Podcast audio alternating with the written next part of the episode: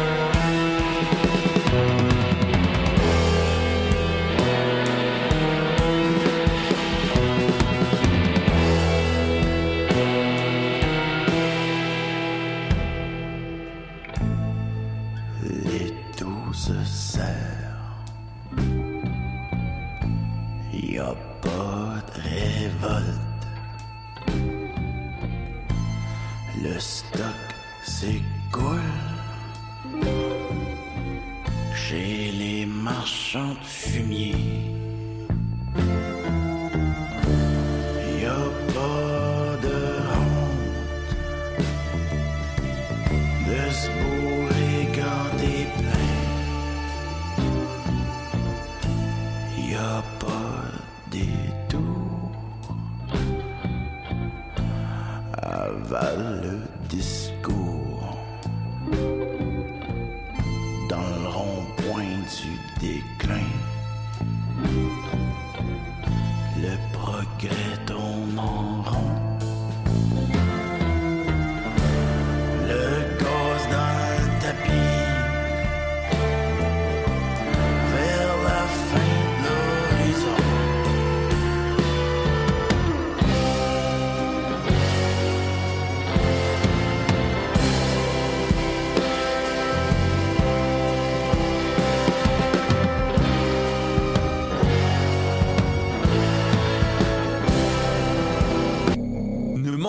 la troisième édition de la Biennale internationale d'art numérique du 3 juin au 3 juillet et la 17e édition du festival Electra du 1er au 5 juin sous le thème Automata, l'art fait par les machines pour les machines à l'Arsenal Art Contemporain. Découvrez plus de 60 œuvres et performances dont Inferno, les 25 exosquelettes de Louis-Philippe Demer et Bill Vaughan.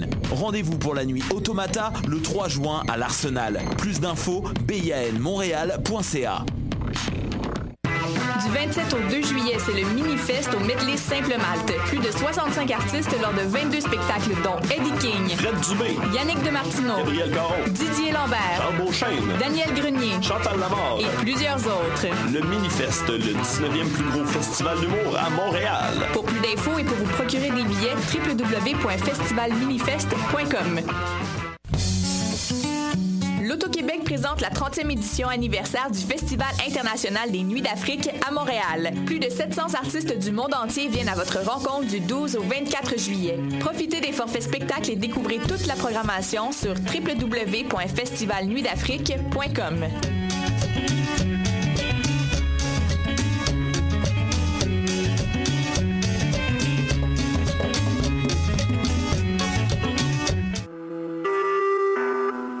Vous écoutez Choc pour sortir des ondes.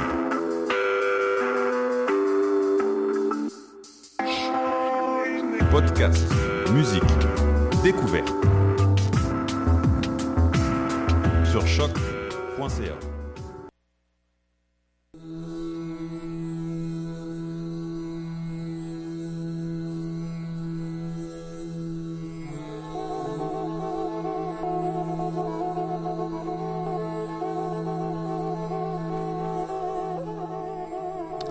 Bonjour, bienvenue dans l'émission du mardi 5 juillet 2016. Vous êtes dans Permis de séjour.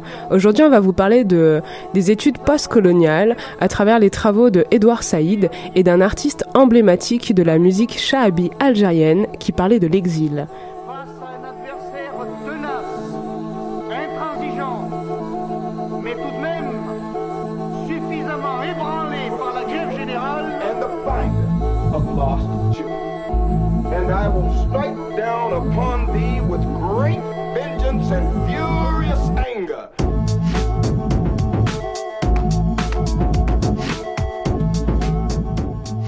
Aujourd'hui, je vais vous parler d'Edouard Wadi Saïd, né à Jérusalem en novembre 1935. C'est un historien littéraire, un critique et un intellectuel palestino-américain. Palestino. Il a enseigné de 1963 jusqu'à sa mort en 2003 la littérature anglaise et la littérature comparée à l'Université de Columbia de New York. Il est l'auteur de nombreux livres de chroniques littéraires et musicales. Il a beaucoup écrit aussi sur le conflit israélo-palestinien et sur le Moyen-Orient. Robert Fisk a dit de lui qu'il était la voix politique la plus puissante, most powerful political voice, pour les Palestiniens. Son ouvrage la plus célèbre est L'Orientalisme, l'Orient créé par l'Occident, publié en 1978 et traduit en français aux éditions du Seuil en 1980. L'ouvrage eut un retentissement international et fut traduit euh, en 36 langues. Il est considéré comme un des textes fondateurs des études postcoloniales. Alors Saïd est né à Jérusalem à l'époque de la Palestine mandataire, c'est-à-dire au moment où Israël a envahi la Palestine. Son père était un homme d'affaires palestinien chrétien, riche et un citoyen américain, tandis que sa mère est née à Nazareth dans une famille libanaise chrétienne. Euh, l'historienne et écrivaine Rosemary Saïd Zalan, spécialiste des États du Golfe Persique, était sa sœur. Dans son autobiographie, à contrevoix, Saïd raconte son enfance, son adolescence. Il a vécu entre le Caire et Jérusalem jusqu'à 12 ans et en 1947, il a été étudiant à Saint George Academy, une école anglophone. Euh, quand il était à Jérusalem, il habitait dans un quartier riche de Talbia, dans la partie occidentale de Jérusalem, qui a été annexée par Israël plus tard.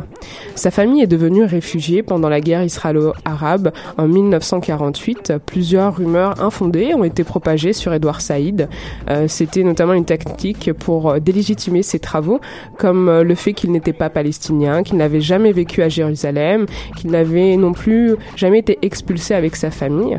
Alors ces accusations ont été euh, réfuté et démenti aussi vite par le quotidien britannique The Guardian, dont les journalistes ont visité l'école de Saïd à Jérusalem et ont retrouvé son dossier scolaire ainsi que les titres de propriété. Le journal The New, The New Republic, pourtant politiquement hostile à Saïd, euh, les attaques contre Edward Saïd visaient à travers lui un symbole euh, à attaquer la narration palestinienne de la guerre de 1948. En 1998, Saïd faisait ainsi le récit de ses années de formation, euh, il disait notamment Je suis né à Jérusalem, j'y ai passé la plupart de mes années d'écolier, ainsi qu'en Égypte, avant mais surtout après 1948, quand les membres de ma famille sont devenus des réfugiés. Néanmoins, toute mon éducation primaire s'est faite dans des écoles coloniales, réservées à l'élite, des écoles britanniques privées destinées par les Anglais à l'éducation d'une génération d'Arabes naturellement liés à la Grande-Bretagne. Le dernier établissement que j'ai fréquenté avant de quitter le Moyen-Orient pour me rendre aux États-Unis est le Victoria College du Caire, qui classe euh, conçu pour éduquer ces Arabes, ces Lévantins issus de la classe dirigeante qui allaient prendre le relais après le départ des Anglais. Mes contemporains et camarades de classe incluaient rat Hussein de Jordanie, plusieurs garçons jordaniens, égyptiens, syriens et saoudiens qui deviendraient ministres, premiers ministres et grands hommes d'affaires, ainsi que des figures prestigieuses. Alors, en 1951, à 15 ans, il est déposé par ses parents qui rentraient du Moyen-Orient à Mount School, une école préparatoire privée du Massachusetts. Edward Saïd garde de cette époque le souvenir d'une année misérable au cours de laquelle il ne se serait jamais senti à sa place. Il obtient sa licence à l'université de Princeton, sa maîtrise et son doctorat à l'université d'Harvard, où il obtient sa licence euh, et, le prix Baldwin. Euh, il rejoint l'université de Columbia en 1963. Il y travaillera comme un professeur de littérature anglaise et comparée jusqu'à sa mort en 2003. Saïd est devenu le Power Professor of English of Comparative Literature en 1977 et après Lord Domination Foundation Professor in Humanities. Humanities. En 1982, Saïd euh, atteint le statut de University Professor, la position la plus prestigieuse à Columbia. Il enseigne aussi à l'université d'Harvard, l'université de Jobs Hawkins et l'université de Yale. Il parle arabe, anglais, français, couramment euh, lit l'espagnol, l'allemand, l'italien et le latin. Saïd s'est vu attribuer de nombreux doctorats honoraires par des universités autour du monde et a reçu le prix Trilling de Columbia et le prix Welleck de l'Association américaine de littérature comparée. En 1999, ses mémoires Out of Place ont gagné le prix de New Yorker pour les œuvres non fictives. Il était aussi un membre de l'American Academy of Art and Science et membre de l'American Academy of Art and Letters la Société aussi royale de la littérature et ainsi que l'American Philosophical Society. Les essais et articles de Saïd ont été publiés dans plusieurs revues telles que The Nation, The London Review of Book, Al-Ahman, euh, le quotidien Panar-Arabe de El Hayat. Lui et son collègue et ami Noam Chomsky, euh, Chomsky est un linguiste philosophe américain, professeur émérite de linguistique au MIT, euh, il a enseigné toute sa carrière euh, au MIT et il a fondé la linguistique générative euh, qui aborde qu'on abordera dans une prochaine émission. Euh, alors ensemble, ils ont donné de nombreuses interviews sur le thème de la politique étrangère des États-Unis pour diverses radios indépendantes. En janvier 2006, l'anthropologue David Price a obtenu 147 pages du dossier du FBI par euh, sur Edward Said euh, sur la demande du Freedom of Information Act. Le dossier montre que Said était sous surveillance depuis 1971. La majorité du dossier porte la marque de Is Middle East. Is signifie Israël. Et des parties euh, considérables sont encore classifiées. Euh, alors en 2003, Saïd est mort à New York à l'âge de 67 ans après une lutte de 10 ans contre euh, la leucémie. Donc euh, on peut se demander pourquoi ce professeur émérite, reconnu de tous, était surveillé des décennies par le FBI. Eh bien tout simplement parce que c'est le fondateur des études postcoloniales.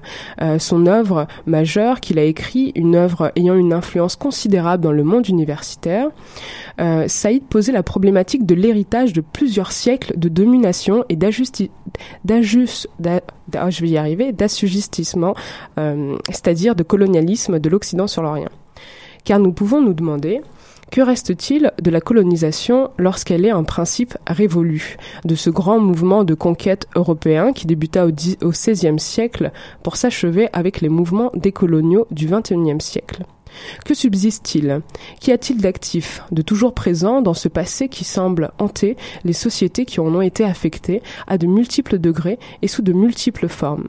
Cette question philosophico-politique traverse tous les champs disciplinaires parmi les sciences humaines, l'histoire, la sociologie, les sciences politiques, l'ethnologie, l'économie, la linguistique et la géographie, ainsi que euh, d'autres euh, d'autres matières.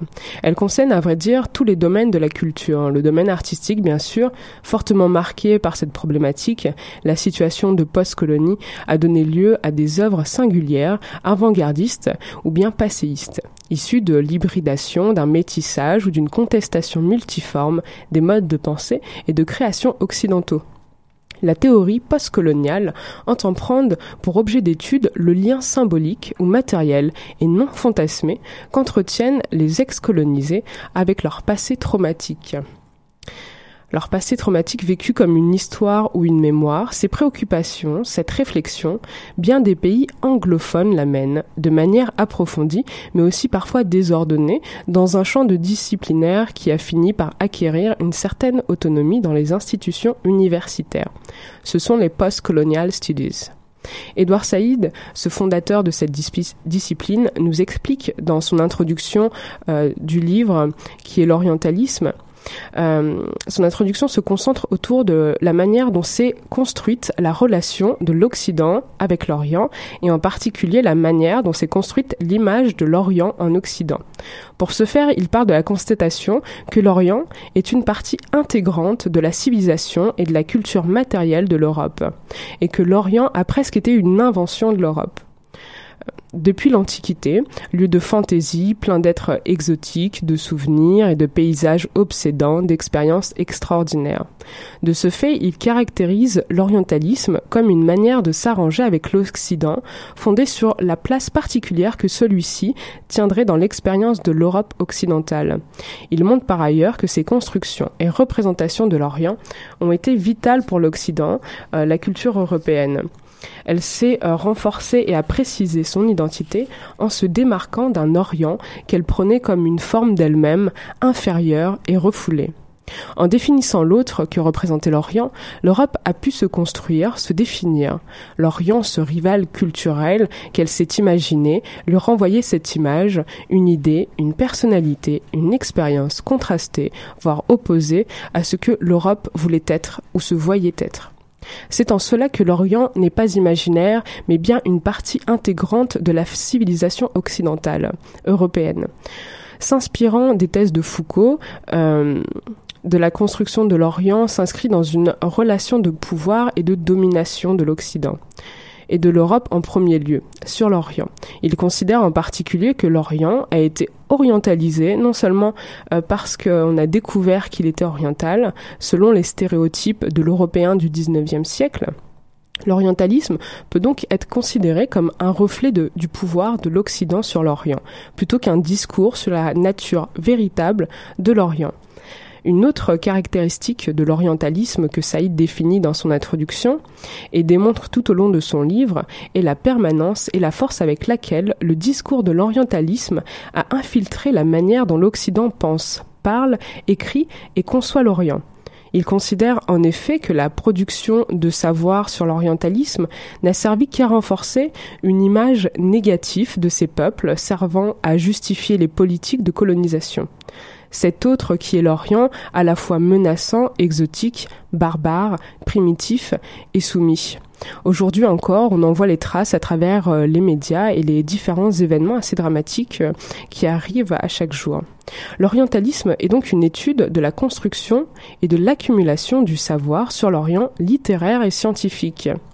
Saïd démontre dans son livre que contrairement aux idées reçues, la littérature et la culture ne sont pas historiquement et politiquement innocentes. Donc selon lui, la manière que nous avons aujourd'hui de parler, d'écrire, d'imaginer l'Orient est le résultat d'une histoire et d'une tradition de pensée qui remonterait jusqu'à l'Antiquité.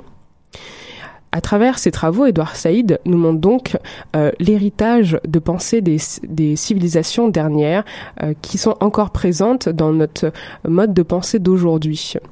Alors, c'était la, chronique Désintoxication du langage, mais aussi Ils ont osé. Et maintenant, nous allons tout de suite écouter un titre euh, de, du label Habibi Funk. Ici, on vous en parle assez souvent. Aujourd'hui, ça va être le label Jakarta Record euh, avec la chanson Mosrik Orient.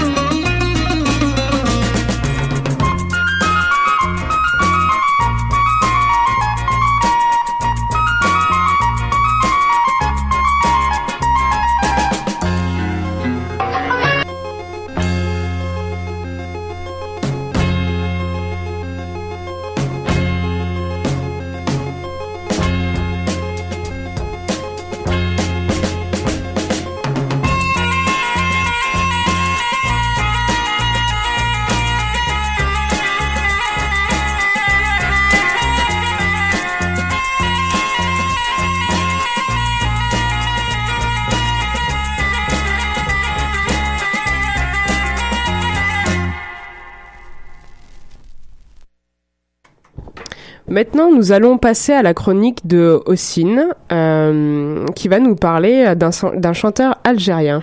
Salut Anissa, Intas Madias, en version hip-hop, encore par l'excellent label Shayeb Shebab. Ça détonne pour cet immense classique, aujourd'hui pour une chronique rétro. Intas Madias, dites-lui quand il reviendra que tout le monde pleure sur lui. On vient d'écouter Sheikh El Hasnaoui, dit le maître, de son vrai nom Mohamed Kelouat. C'est un musicien de musique shahabi. Le shahabi, qui veut dire populaire, est un style musical métissé, de la musique arabo-andalouse, du mahloun, qui est de la poésie amoureuse, ainsi que de la langue berbère à son départ. El Hasnaoui, son nom d'emprunt, se réfère à sa région natale, Hasnawa, où il naît le 23 juillet 1910 au village de Tazbit, en Kabylie. Intaz Madias, dites-lui quand il reviendra, dit-il dans sa chanson. El Hasnaoui, lui qui n'est jamais revenu dans son pays, en est, en effet dans son répertoire, pour le moins prolifique, a comme thème principal l'exil, l'exil loin de ses terres. Lui, l'orphelin dès l'âge de deux ans, qui composera sa première musique, son premier succès, en prenant à témoin sa mère décédée, dans une complainte sur l'exil avec le titre Aïma Aïma, qui veut dire maman, maman. Il chantera cette musique notamment pour marquer son départ de son village natal après une rupture sentimentale. Il partira pour la capitale Alger qu'il quittera aussi une fois le succès rencontré pour Paris. Sa carrière connaît une parenthèse durant la Seconde Guerre mondiale, le temps d'accomplir en Allemagne le service du travail obligatoire. Comme son nom l'indique, il s'agit de travaux forcés pour l'Allemagne nazie imposés aux hommes restés dans la France occupée. C'est pendant cette période qu'il fera euh, la connaissance de celle qui deviendra plus tard sa femme. Il s'agit d'une jeune Française du nom de Denise Marguerite Denis, qu'il épousera le 14 août 1948. Durant la guerre d'Algérie, Sheikh El Hasnaoui euh, arrêtera toute son activité musicale et artistique euh, pour montrer sa solidarité et notamment montrer son engagement contre la guerre et contre la colonisation. Finalement, Denise, euh, sa femme, restera son seul et unique point d'ancrage, puisqu'à nouveau il s'exilera pour de bon sur l'île de la Réunion, où il ne fera plus de musique. Il faut savoir que son départ pour la Réunion était comme une fuite en avant pour celui qu'on surnommait le maître. Il se mit en retrait de tout, de son art jusqu'à se faire oublier. Il faudra attendre plus de 20 ans pour qu'un musicologue du nom de Mehna Mahfoui retrouve enfin la trace de Sheikh Hasnaoui pour aller l'interviewer là-bas, sur l'île de la Réunion. Un peu à la manière de Searching for Sugarman de Malik Benjeloul à propos de Sixto Rodriguez, le chanteur du titre Sugarman qui disparaîtra lui aussi. Sheikh euh, El Hasnaoui décédera le 6 juillet 2002, soit exactement il y a 14 ans et un jour. Euh, il décédera à l'âge de 92 ans. Il réclamera d'être enterré euh, là-bas, sur l'île de la Réunion, aux côtés de sa femme, qui est l'amour de sa vie. Et au final, l'amour de sa vie euh, sera plus fort peut-être que l'appel de l'amour de la Terre. Donc maintenant, on va écouter sa version, euh, sa musique en version originale.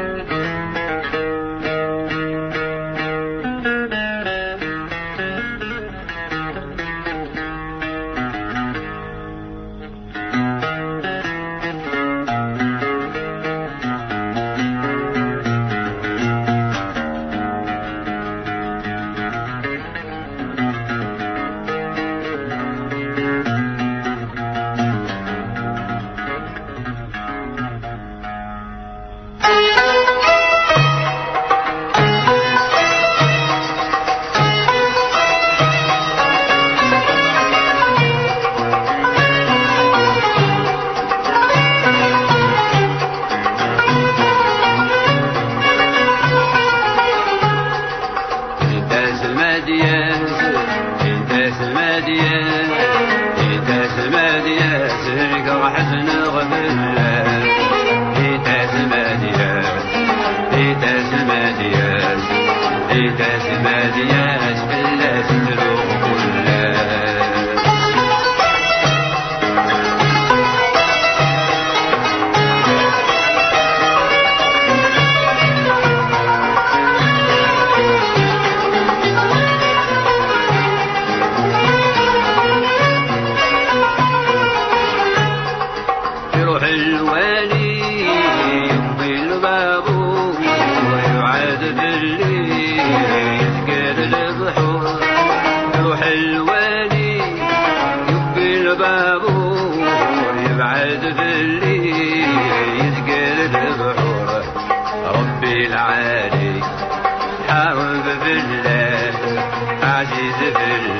Elime yar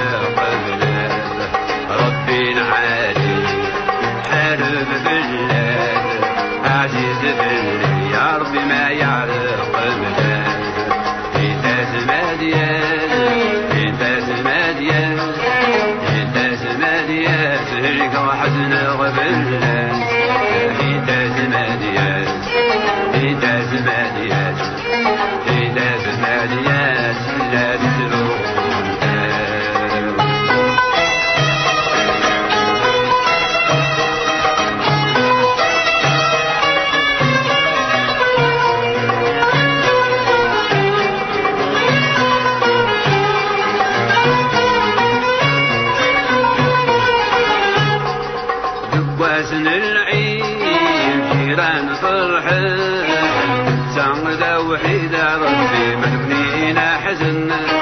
تروح الوالي يبي الباب يبعد في الليل يسقر ببحوره ربي ليجي فقد تحواس الحاسب إن شاء الله اليوم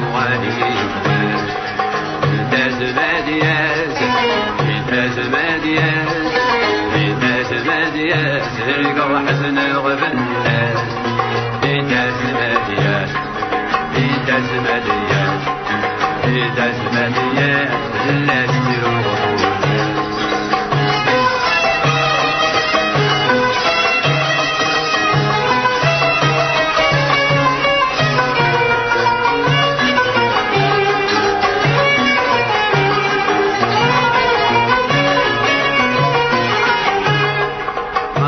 كبيرة رجل مكذوب كبير دينه رجل مكذوب رسى ورعاه كبير دينه وحشيشي زاد كان الحارة يبغى استعادة دير سينا وغنات وحشيشي زاد كان الحارة ستي عادتي رحت القناة في تسمدية في تسمدية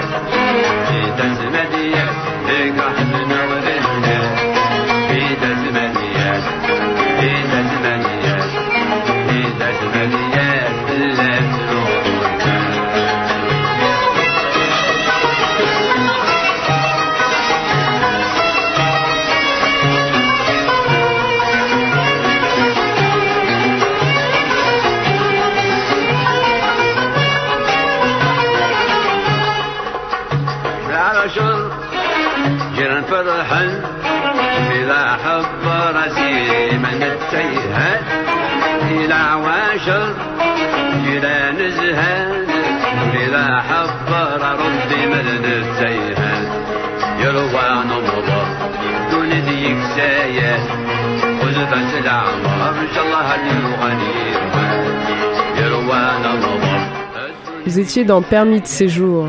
Au revoir et à la semaine prochaine.